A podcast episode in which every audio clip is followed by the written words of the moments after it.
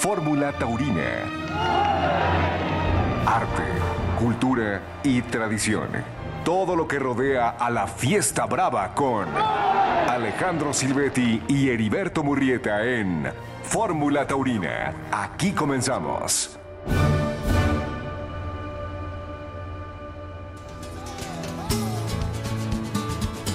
¿Qué tal amigos? ¿Cómo están? Los saludamos con mucho gusto en este domingo 12 de noviembre de 2023. Estamos aquí en Fórmula Taurina en compañía, como siempre, del matador Alejandro Silvetti. Alejandro, buenas noches. Buenas noches, mi Beto. Eh, buenas noches a toda la gente que nos escucha. Bienvenidos a Fórmula Taurina. Gracias a nuestro auditorio de toda la República Mexicana y de todo el mundo que nos escuchan en Fórmula Taurina. Un recuerdo lleno de cariño y admiración y respeto a un gran torero, a tu hermano David Silvetti Hoy que se cumplen 20 años de su fallecimiento, ese será el hilo del toreo en unos minutos más, aquí en el 1500 de AM y el 104.1 de FM.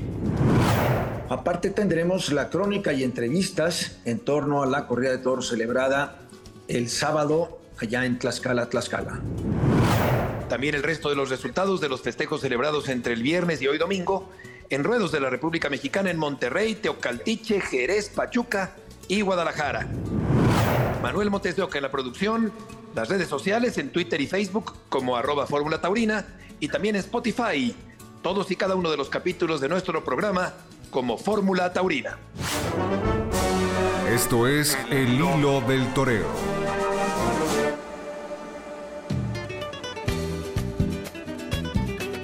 Hoy, exactamente hoy, se cumplen 20 años de la muerte de tu hermano, de David Silvetti, ese gran torero, esa gran figura del toreo, ese hombre que dejó una huella profunda, matador, en la historia de la fiesta mexicana.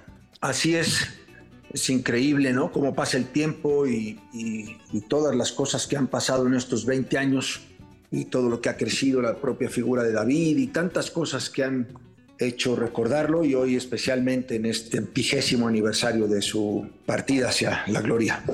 David Silvetti con aquellas rodillas destrozadas que debió quedarse quieto por obligación, pero sobre todo por convicción. Se aferraba tu hermano al toreo como un ejercicio del espíritu, pero también como una obsesión enfermiza y entonces se propuso volver a la Plaza México por última vez en el año 2003, cuando dejó una huella eterna, matador, en la Plaza de Toros México. Pues sí, mira, yo, yo creo que además eh, toda la vida de David siempre fue en esa, en esa guerra, en esa lucha eh, interminable que tuvo, pues que se marcó a partir de ese 7 de enero de 1978, cuando confirma en la Plaza Toros México de manos del maestro Manolo y Martínez y de testigo eh, el maestro Loy Cavazos con la Corea Mínima Guapa, que ahí le, pues, le explota la rodilla derecha, ni siquiera por haber pisado males. Pues, eh, lo tenía lesionada desde el 20 de noviembre por un toro allá en Irapuato, el día de su alternativa. Y a partir de allí, pues la carrera de David siempre fue en ese sube y baja, ¿no? En algún momento lo comentó mi padre también en paz descanse que era una, era una cosa inexplicable el, el, hecho de que David cuando ya había vuelto a tomar vuelo después de, esa, de lo que tardó esa lesión, que fue durísima para él esa primera parte, en donde nadie se explicaba, y recuerdo los comentarios del doctor Ilizarriturri, ¿no? De, estar en el consultorio y decirle, David, a este futbolista que está allá afuera en la recepción lo operé un mes después que ti, ya 60 sentadillas y tú tienes esto, y, se fue atorando. Y, y luego el Tigre decía, pues ya cuando estaba agarrando vuelo, de repente otra vez otra lesión, y volvía a empezar, hasta que el doctor Johnson allá en Nueva Orleans le le hace aquel injerto de, tendones por, los ligamentos que tenía de la rodilla, le habían dicho obviamente que ya no iba no solamente a torear, sino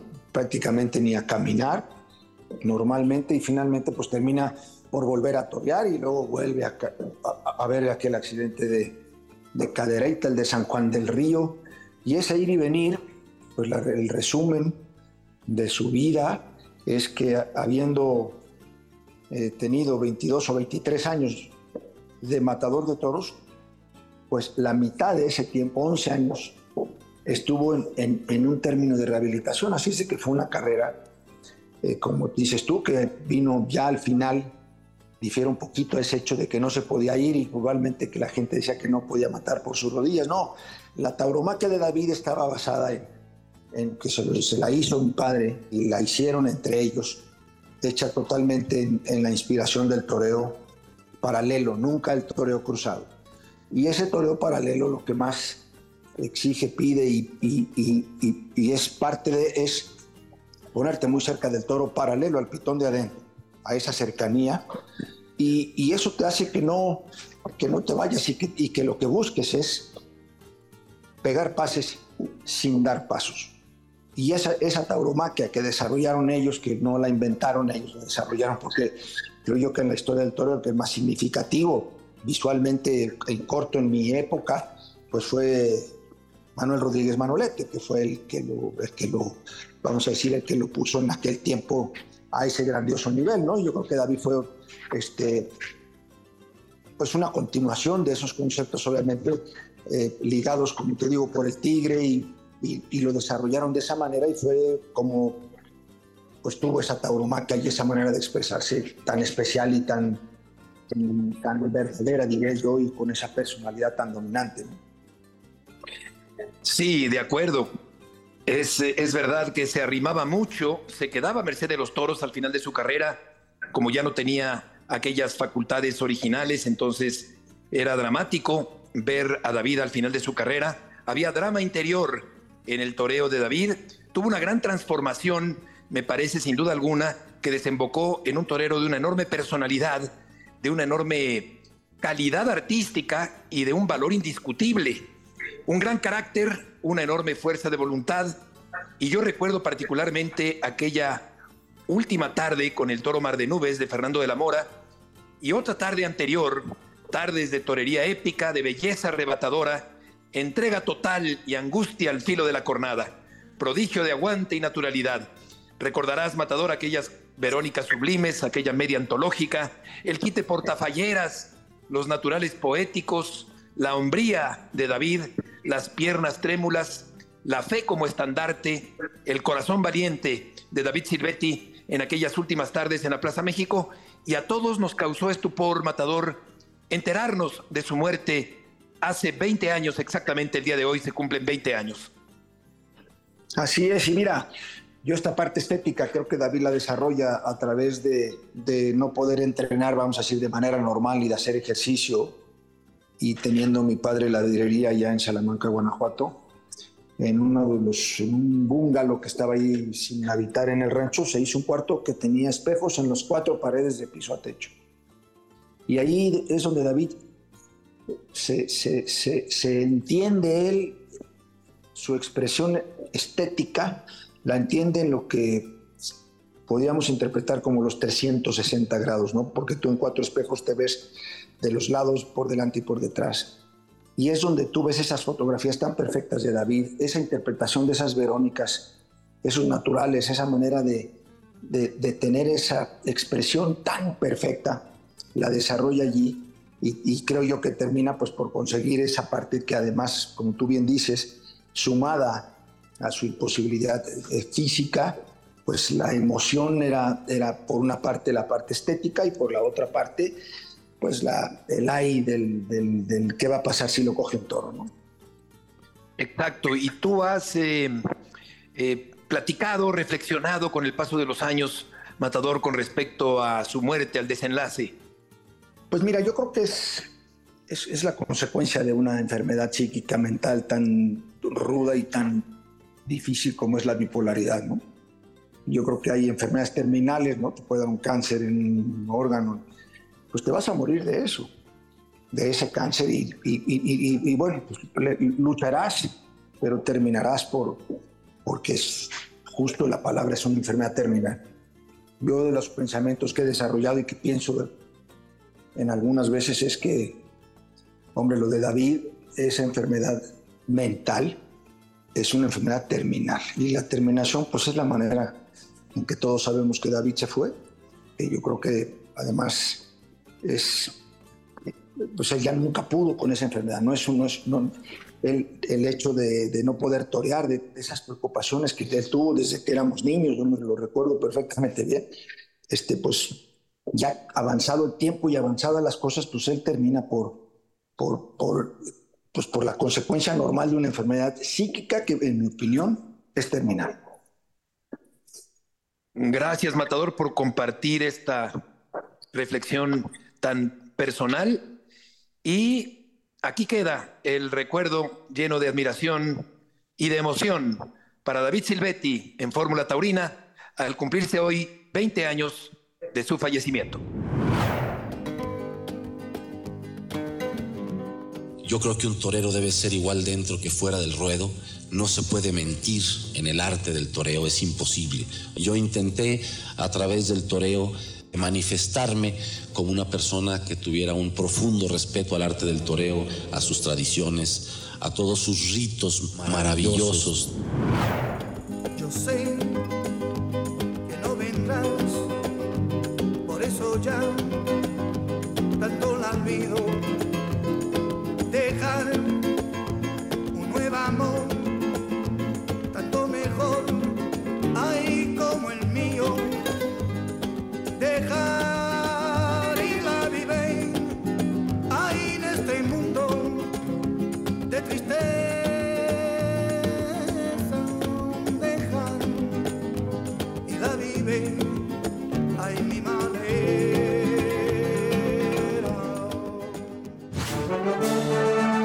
Vamos en el primer tercio. En un momento continuamos en Fórmula Taurina. Nunca me imaginé cuando iba caminando por la acera de una calle, la calle de la Plaza Ranchero Aguilar en Tlaxcala, que al ver caminar por la otra acera a José Mari Macías rumbo a la Plaza de Toros, me iba a encontrar con un torero deslumbrante, un torero con muy buenas condiciones.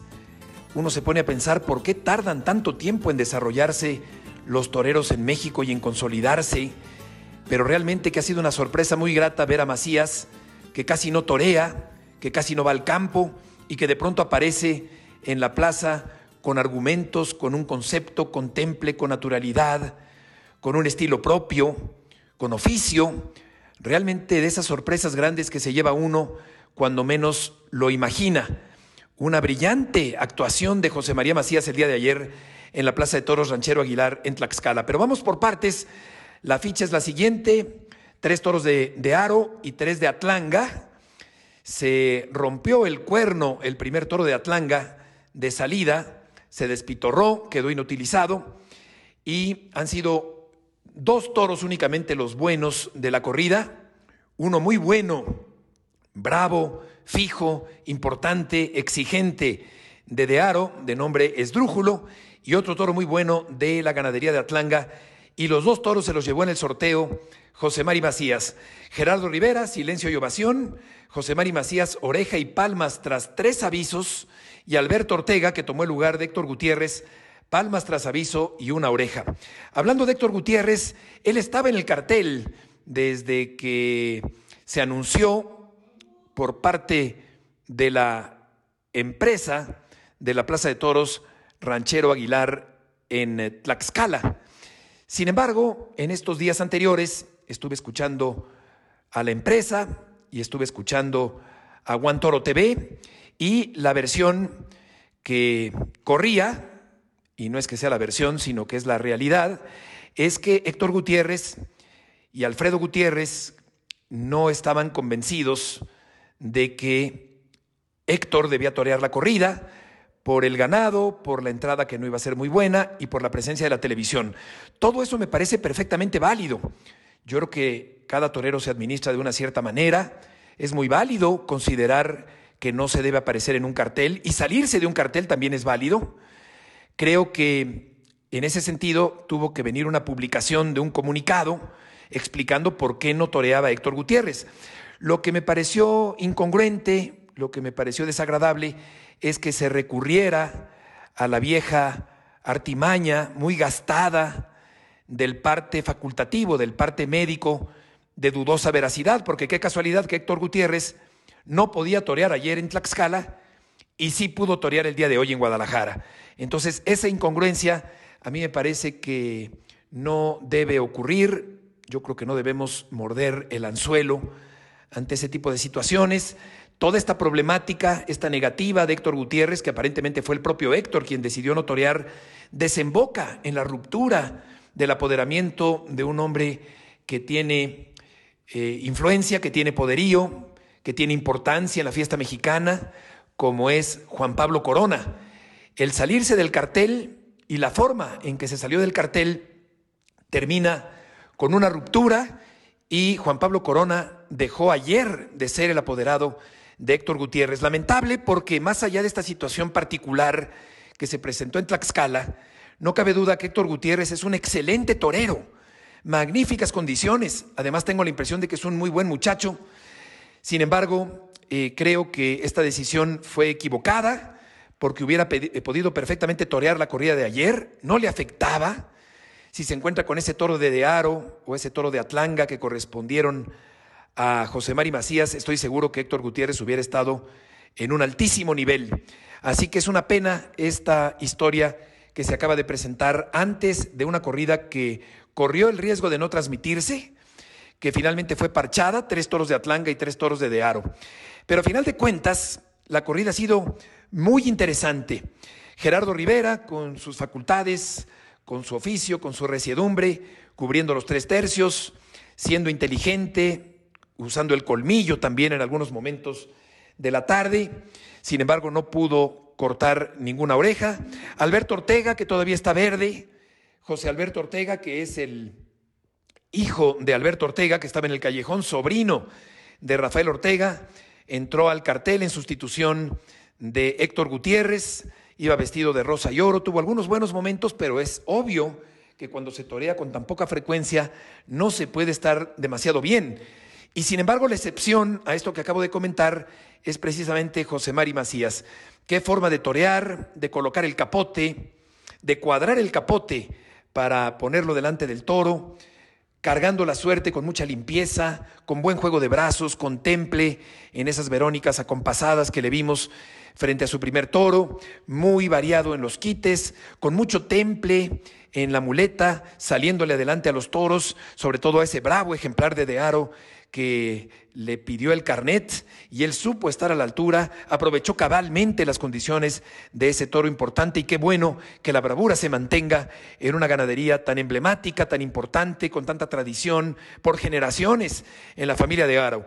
Evidentemente Antonio estaba muy contento al final de la corrida por esa conducta de bravura y de transmisión que tuvo ese toro con raza ese toro con casta, ese toro muy bien presentado, un poco alto, por cierto, ese toro de Dearo de nombre esdrújulo, que llevaba el acento, llevaba el acento en la antepenúltima sílaba, el nombre del toro, mientras que por otra parte estaba el acento de la bravura del toro y el acento de la enorme calidad y la armonía y el buen gusto y el clasicismo de este torero muy rescatable que es José Mari Macías. Decía yo en la transmisión de Juan Toro TV, ¿En dónde estaba este torero? ¿Cómo es posible que no se detecte un valor de estas magnitudes, de estas condiciones? En fin, son cosas del destino, cosas que a veces le tocan vivir a determinados toreros, pero creo que ahí está un torero que ha levantado la mano de forma muy importante en esta corrida del día de ayer. Por otra parte, creo que la transmisión de televisión es importante. Juan Toro TV, con esta cobertura multinacional, dando a conocer la fiesta mexicana, con esta importancia que claro que hay que darle al, al, tamaño del toro, con esta diferenciación que debemos hacer, claro que el toro mexicano es más pequeño, no tiene tanto volumen, no tiene tanta cornamenta como el español y es muy importante establecer esa diferencia, pero también es muy importante establecer y exigir que el toro mexicano esté bien presentado, que tenga la edad y creo que en este sentido podemos ofrecer en la pantalla de televisión un espectáculo que tenga dignidad, que tenga grandeza, que tenga categoría y que sea un buen reflejo de que las cosas en México se pueden hacer con calidad. Es verdad que todos los días anteriores fueron un poco atropellados, fueron un poco inciertos, porque desde hace por lo menos una semana y media yo vengo escuchando que Héctor Gutiérrez no iba a torear, como finalmente no toreó, pero por razones administrativas, no por razones de una lesión que eso me parece que es un recurso que ya no se debe utilizar y que tampoco debemos tragarnos tan fácilmente. Por lo demás, yo creo que Héctor es uno de los muy buenos toreros que han surgido en México en los últimos tiempos y en este sentido hay que seguir vigilando su carrera, hay que seguir eh, siendo testigos de un torero que va consolidándose y sobre todo también apostar y desear como aficionados que un torero como él llegue a encumbrarse porque capacidad le sobra. Me tocó verlo en muchas corridas, me ha tocado verlo en la Plaza México, me ha tocado verlo en la ganadería de Villa Carmela y creo que sin duda hay un valor muy importante, pero tendrá su carrera que venir acompañada de decisiones inteligentes, de decisiones correctas que puedan encauzar debidamente una trayectoria incipiente, pero muy prometedora, como es la de Héctor Gutiérrez, que lamentablemente no toreó el día de ayer en la Plaza Ranchero Aguilar. Vamos a un corte comercial. Eh, antes de ello, recordarles que pueden escuchar todos y cada uno de los capítulos que hemos hecho durante todo este tiempo en Fórmula Taurina. Están en una plataforma que se llama Spotify, que se escribe Spotify, pero se pronuncia Spotify. Ahí pueden encontrar todo lo que hemos hecho en un celular, en un aparato, en una computadora, en lo que ustedes, mientras tengan internet y la aplicación, pueden escuchar Fórmula Taurina. Si por algún motivo no han podido escuchar Fórmula Taurina en un radio de, AM, de FM, en un celular, también lo pueden hacer con el internet, en la página de radioformula.mx. Allí están la manera de escuchar todas las estaciones y todos los programas de este grupo, en especial Fórmula Taurina. Cuando salga la luna nueva, la de San Juan, se encienden los corazones con la candela, la música suena tirititra y el amor me quema tirititra. Ya estamos de regreso en Fórmula Taurina.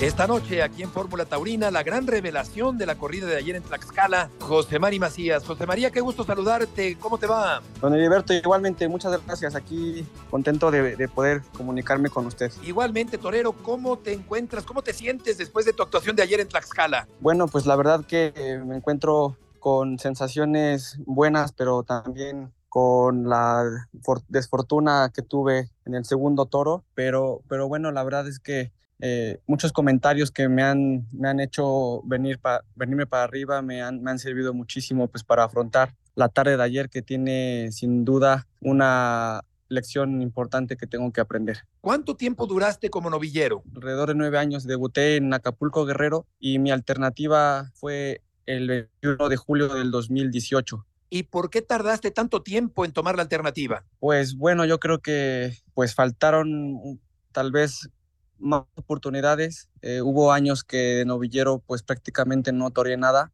pero, pero bueno, yo nunca desistí, siempre cada tarde intenté aprovecharla hasta que llegó la tarde de la alternativa, que bueno, que marcó un antes y un después en, en mi carrera porque ese día me da la alternativa a mi padrino Oriel Moreno Zapata y como testigo David, este, Diego Silvetti, el matador Diego Silvetti, y el resultado de esa tarde pues me trajo muchas tardes más que yo pues la verdad que no esperaba tantas. Ese día pude cortar un rabo en, en, mi alternativa y yo creo que fue una tarde muy importante para que después de como matador tuviera más actividad que como novillero. ¿Y cuántas eh, corridas has toreado desde que tomaste la alternativa? Sí, pues tengo cinco años de alternativa, los cumplí en julio y son alrededor de ya casi 20 corridas que he tenido la oportunidad de torear. En realidad no, soy, no son muchas corridas y aparte, eh, eh, pues me imagino que no estás tan placeado, por eso es que me sorprendió tan gratamente tu estilo, tu concepto, tu elegancia, tu temple, tu entendimiento de las condiciones de los toros el día de ayer. ¿Qué opinas del lote que te tocó un toro de Atlanga y uno de De Aro en la corrida de ayer? Pues sí, la verdad es que eh, el toro de Aro fue un toro muy importante. Yo tengo que reconocer que siempre ha estado mi carrera muy ligada a esa ganadería. Como Tlaxcalteca, pues aparte de que el ganadero es de las pocas personas que ha confiado siempre en mí, y me fue una bendición encontrado con el toro esdrújulo de Aro, que fue un toro pues muy importante, eh, con una bravura que caracteriza siempre a, las cabañas de, de, Tlaxcala, sobre todo a la de Aro, y, y el toro de Atlanga, que, que fue también muy bueno, muy noble, que bueno, pues desgraciadamente al final lo que pasó, pero yo creo que me pude acomodar con, con los dos toros. Sí, un toro bravo, con fijeza, sin duda alguna, un toro con transmisión, un toro importante, el de, de Aro. ¿Cuál era la principal dificultad para poder entender y aprovechar la oportunidad con el toro de De Aro? Pues había que tirar la moneda, era un, toro muy bravo, muy exigente, que pidió siempre la muleta puesta en la cara y, y, pues lo agradeció con esa transmisión y con esa bravura con la que acometía y yo me pude la verdad que, que centrar y, y, sobre todo disfrutar esas embestidas que a mí, a mi concepto, pues yo creo que le vienen muy bien el, el, la bravura del, del, toro tlaxcalteca. ¿Cómo fue la estocada a tu primer toro? Bueno, pues fue una estocada un, un poquito delantera y este, pero de efectos pues mortales que ese toro le pude cortar la oreja y pues yo creo que fue una estocada pues pues bien con sí una buena estocada y una oreja ganada a ley ganada a pulso qué tan importante José Mari es que la corrida se haya visto por televisión en Juan Toro TV bueno pues para mí significó una oportunidad muy que pues todas las los abonados de esa gran plataforma pues me, me, vieran, me conocieran, sobre todo pues la afición de España, de Francia, eh, los países aquí americanos que son taurinos, pues yo sé que están muy, muy metidos ahí en, en, la página, yo también. Tengo que agradecer que a la, a la plataforma, pues que pues gracias a ellos podemos seguir la temporada en España. Y que me lo hubiera dicho, ¿no? Si me lo hubieran dicho a principios de año que iba a estudiar en Tlaxcala y que me iba a estar iban a transmitir las cámaras de Juan Toro, pues no me lo hubiera creído, la verdad. Pero muchísimo. Espero que, que, me sirva para que pues vayan conociéndome, qué es lo que yo necesito. ¿Sientes que en general el torero mexicano tarda en madurar y en consolidarse? Bueno, pues un torero como yo en mi situación, eh, que casi no he toreado nada, que solamente me dedico pues a entrenar muchas veces. También pues tengo que, que reconocerlo y eso me duele mucho, que tampoco pues tengo tanta actividad en el campo, como le digo, solamente son muy pocas las ganaderías las que tengo la oportunidad de, de tentar. Eh, pues sí cuesta, sí cuesta bastante porque las oportunidades son pocas y hay que aprovecharlas y pues es un, es un compromiso más, ¿no? Yo creo, yo veo que pues que hay toreros que se preparan, que torean, torean bastante y, y pues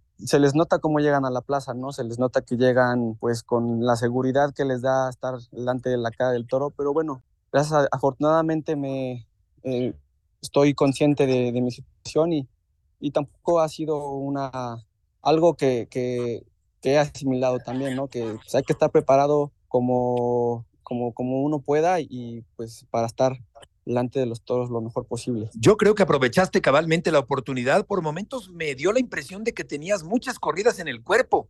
Levantaste la mano de una manera contundente, llamativa, el día de ayer. ¿Hace cuánto tiempo que no toreabas vestido de luces? Bueno, la última corrida que toreé fue en Huamantla el pasado mes de octubre. Luego también tuve la oportunidad de torear la feria de Huamantla, una tarde que también fue muy importante con toros de Rancho Seco, que gracias a Dios pude ser uno de los triunfadores de la feria. Y la corrida más importante que he toreado este año fue en Apizaco el 4 de febrero, en donde tuve la oportunidad, gracias a, a mi apoderado, el, el, maestro Rafael Ortega, de que me pusiera en un cartel muy importante al lado de, del maestro Andrés Rocarrey, en donde pude cortarle dos orejas a un toro y, indultar el segundo de mi lote, que fue, fueron toros de Villa Carmela. Esa, yo creo que esa fue la tarde, ha sido la tarde más importante de, de mi carrera y sobre todo de este año. Entonces, pues tampoco han sido tres tardes muy importantes en, en este año que espero que, que me sirvan para la temporada que viene. ¿Cómo explicar, José María, que sin torear seguido, sin visitar el campo con frecuencia,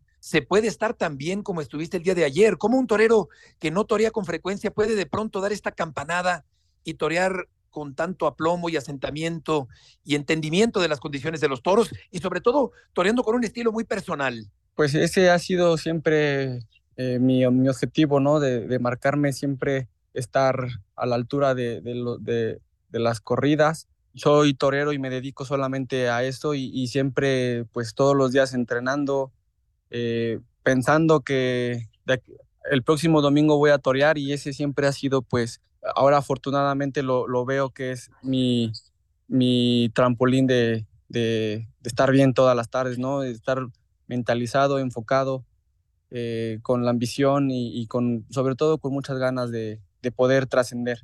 Yo pienso que las fallas con la espada y los tres avisos y el toro vivo no emborronan una tarde muy importante. Sin embargo, ¿qué lección te deja lo que pasó en el segundo toro de tu lote? Pues una lección muy grande que me va a costar, pues la verdad que bastante asimilarla, entenderla. Es, un error, pues fue un, un, error mío, ¿no? De tal vez cuando le sacamos la espada, eh, la, primer, la primera vez que le sacamos la espada, tal vez tuve que haberme tirado otra vez, porque el toro, pues me hubiera podido ayudar todavía, ¿no? Y, y fue el error de, de, precipitarme en intentar descabellarlo. Luego también no sé qué pasó, no sé si fue, si fue solamente yo, es mi percepción, pero creo que los avisos fueron bastante cerca, no lo sé.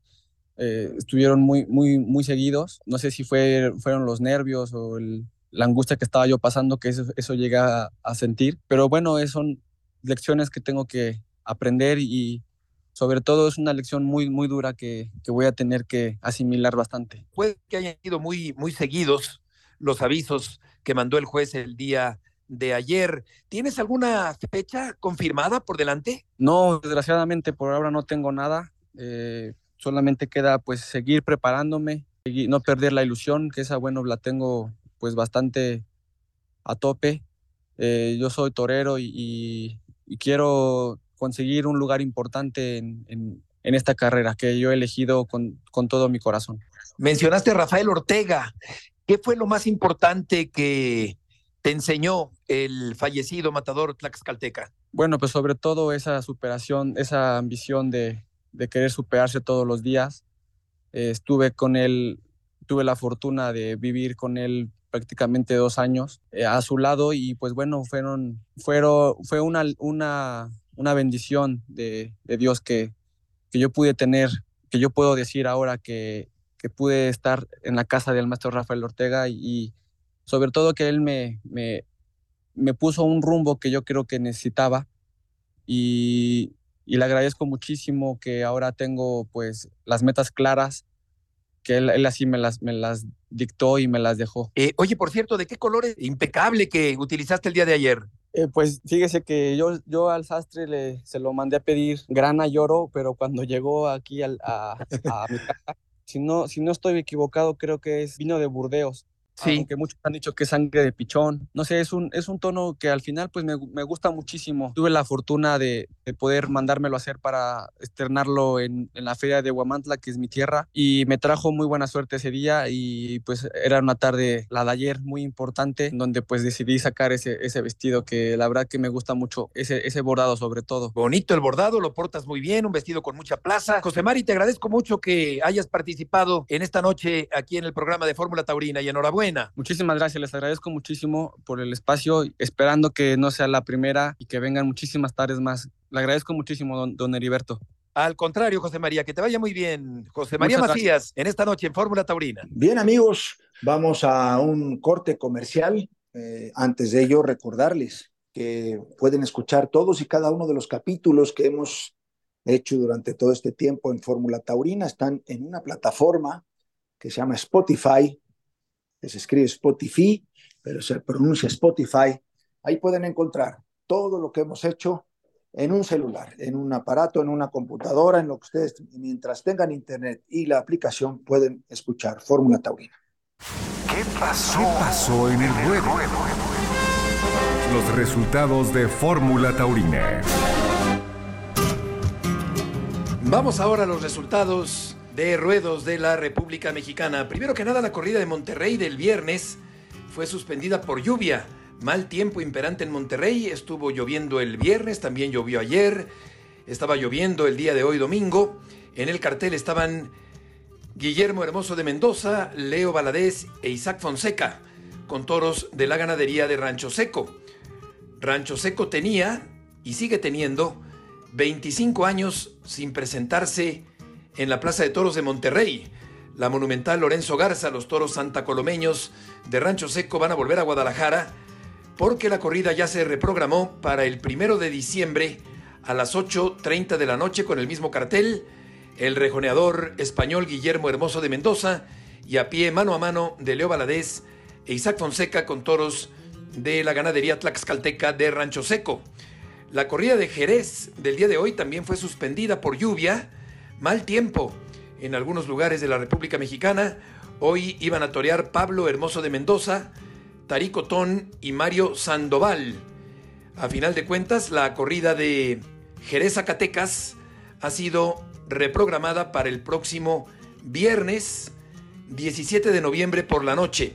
Así que Pablo Hermoso de Mendoza, el viernes en Jerez allá en Zacatecas y su hijo estará también en viernes, pero el primero de diciembre allá en la monumental Lorenzo Garza en la ciudad de Monterrey. El día de ayer en Pachuca, en Hidalgo, en la Plaza Vicente Segura, se realizó la corrida de aniversario de la Plaza de Pachuca. Ante media entrada, los toros fueron de la ganadería de Marrón para Rejones y cuatro de Pablo Moreno para los de a pie bien presentados los toros de las dos divisas, de juego variado, particularmente destacó un toro muy bueno de la ganadería de Marrón, de Pepe Marrón, que fue inmortalizado por el rejoneador español Diego Ventura. Diego Ventura, ovación en su primer turno y dos orejas y rabo en su segunda oportunidad. Isaac Fonseca, silencio tras dos avisos y dos orejas cortó el día de ayer en la Plaza de Toros de Pachuca. Isaac Fonseca, que está empezando a hacer una campaña mexicana que recientemente toreó en la Plaza de Tlaxcala y también ha tenido una buena actuación en el Coso de Pachuca, en esta corrida en la que parecía que no iba a haber triunfos, la corrida no iba avanzando hacia buen puerto, pero de pronto se corrigió el camino y Leo Valadez cortó una oreja en su primer toro y una oreja en su segundo ejemplar también. Al final del paseillo hubo un minuto de aplausos a la memoria del capellán Romero y también del forcado Bruno Bocht. Un recuerdo cariñoso para ambos personajes de la fiesta de los toros.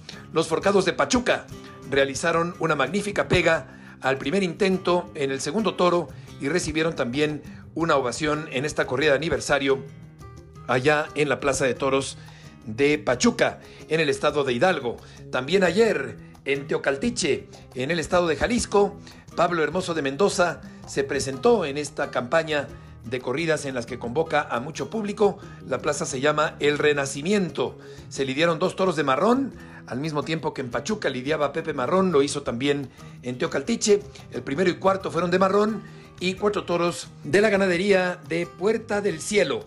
Bien presentados los toros tanto de marrón como de Puerta del Cielo, el rejoneador navarro Pablo Hermoso de Mendoza, ovación en su primero, y le cortó las dos orejas a su segundo toro de la ganadería de marrón. Arturo Saldívar cortó una oreja en su tierra y fue ovacionado en su segundo turno, mientras que Miguel Aguilar cortó una oreja en su primer toro y una oreja en su segunda comparecencia en esta tarde del día de ayer en Teocaltiche. Mientras tanto, el día de hoy en Jaltocan, los toros fueron de Puerta Grande y también se lidió un toro de San Marcos. El juego fue variado y aceptable la presentación de los toros de estas dos ganaderías en Jaltocan. Cristian Ortega cortó una oreja, Sebastián Palomo una oreja, Yusef una oreja, el novillero Christopher Morales fue ovacionado y silencio para Gustavo García Solito.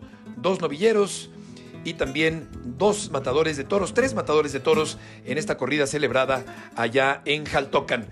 Y finalmente, una corrida que había despertado mucha expectación el día de hoy en la Plaza de Toros, el Nuevo Progreso de Guadalajara, una corrida que se anunció como la de los cuatro fantásticos del toreo, emulando a los cuatro superhéroes de Marvel, un cartel juvenil muy interesante con Héctor Gutiérrez, Diego San Román, Isaac Fonseca y Arturo Gilio. La entrada ha sido buena en los tendidos del Nuevo Progreso, prácticamente casi un lleno en los tendidos numerados del Nuevo Progreso de Guadalajara, con un encierro de la ganadería de la estancia, bien presentado, de juego desigual. El sexto fue devuelto por una lesión en la pata izquierda y se lidió un sexto bis, un reserva de la ganadería de Fernando de la Mora, con el que Diego San Román realizó una gran faena, aunque lamentablemente pinchó a este magnífico toro de la ganadería de Fernando de la Mora, que fue de arrastre lento. Una corrida que pudo haber tenido otro rumbo de no haber fallado los toreros con la espada, porque se hubieran cortado varias orejas, únicamente eh, se cortó una, a final de cuentas, por parte de Diego San Román, que ha sido el triunfador de la tarde, porque los eh, tres alternantes de San Román también tuvieron buenos momentos durante la tarde, pero fallaron repetidamente con la espada. Hubiera sido una tarde de varias orejas allá en el Nuevo Progreso de Guadalajara.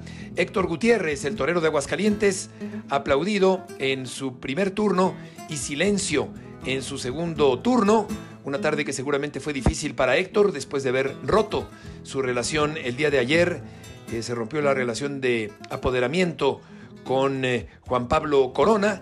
Hoy ya no fue esta casa de apoderamiento la que acompañó a Héctor Gutiérrez a esta corrida. Palmas y silencio de Héctor Gutiérrez. Diego San Román, el matador queretano, oreja en su primer turno y vuelta al ruedo en su segundo. El michoacano Isaac Fonseca, silencio tras un aviso y palmas tras un aviso, mientras que el lagunero Arturo Gilio, muy bien en su primer toro, una faena importante que lamentablemente pinchó el torero norteño y escuchó un aviso y saludó en el tercio. Y en el segundo toro de su lote, que acaba de ser lidiado hace apenas unos minutos allá en Guadalajara, la corrida ha terminado cerca de las ocho y media de la noche, tiempo del centro de México. Otra vez Gilio estuvo muy bien con el toro que cerró plaza de la estancia, pero lamentablemente Arturo Gilio pinchó también a este ejemplar en la corrida realizada hoy en el nuevo progreso de la Perla Tapatía. Y ya para terminar fueron presentados los carteles de Apizaco Tlaxcala. Pablo Vadillo, el presidente municipal de Apizaco, dio a conocer los carteles para las corridas que tienen mucha tradición allá en la monumental Rodolfo Rodríguez El Pana el 25 de diciembre y el 1 de enero de 2024. Por cierto que se ha renovado esta Plaza de Toros Monumental allá en Apizaco Tlaxcala. Pablo Hermoso de Mendoza acapara la atención de este elenco de la ciudad de Apizaco para el día de Navidad y para el primer día del año 2024. El primer cartel se va a realizar el lunes 25 de diciembre con toros de la ganadería de Montecristo para el rejoneador Pablo Hermoso de Mendoza y a pie un mano a mano de Uriel Moreno el Zapata y Sergio Flores. Actuará también el becerrista Guillermo Veloz el Pausao segundo que es el hijo del matador Guillermo Veloz el Pausao, un muchacho que tiene muy buenas condiciones. Hemos visto videos y fotografías del Pausao II, este muchacho becerrista que va a abrir el festejo el 25 de diciembre en la presentación de Pablo Hermoso de Mendoza allá en Apizaco. Mientras que el segundo cartel será el primero de enero de 2024, los toros de la ganadería de San Antonio Tepetzala y en el cartel un mano a mano de Gerardo Rivera y José Nava. Gerardo Rivera, que ayer tuvo una actuación digna, una actuación con oficio y con entrega en la Plaza de Toros Ranchero Aguilar en Tlaxcala. Así que son los dos carteles para Apizaco, 25 de diciembre, Hermoso de Mendoza, El Zapata, Sergio Flores y abriendo el festejo, Guillermo Veloz el Pausao segundo con Toros de Montecristo y un becerro también de Montecristo.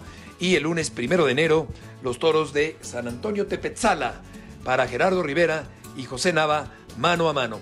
Son los resultados, Matador, que tenemos en la República Mexicana en este fin de semana.